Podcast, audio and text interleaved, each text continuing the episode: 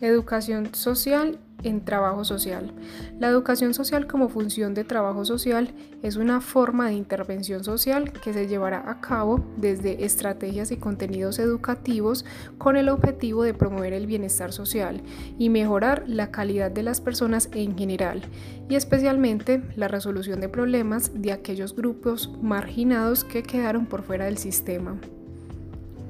Lo que promueve la educación social con su acción es por un lado prevenir dichos problemas de marginación y por otra parte asegurarles a todos los individuos el cumplimiento de sus derechos. Su objetivo es pasar por optimizar todos los procesos de socialización.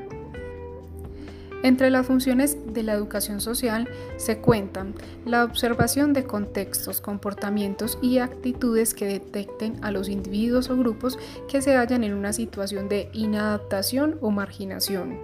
contactar a estos mismos sujetos, recopilar información sobre sus vidas, problemas, relaciones, para así saber qué estrategia es la mejor en cada caso, planificación de la estrategia educativa que incentivará la participación y que obviamente traerá una mejora de la calidad de vida de los implicados, mediar entre los sujetos y las instituciones sociales, escolares o laborales según corresponda para así facilitarles el acceso a las mismas. Cabe destacar que la educación social abarca una variada oferta de ámbitos en los que interviene el trabajador social, destacándose entre ellos la educación de personas adultas, la educación social especializada, animación sociocultural, la educación no formal, la educación ambiental, intervención en tercera edad, intervención en penitenciarías, hospitales, hogares de niños y otras temáticas y problemáticas sociales.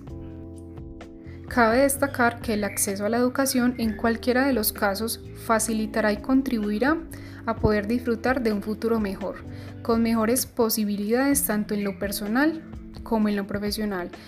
Quienes gozan de una preparación podrán competir por mejores condiciones laborales en su ámbito de acción.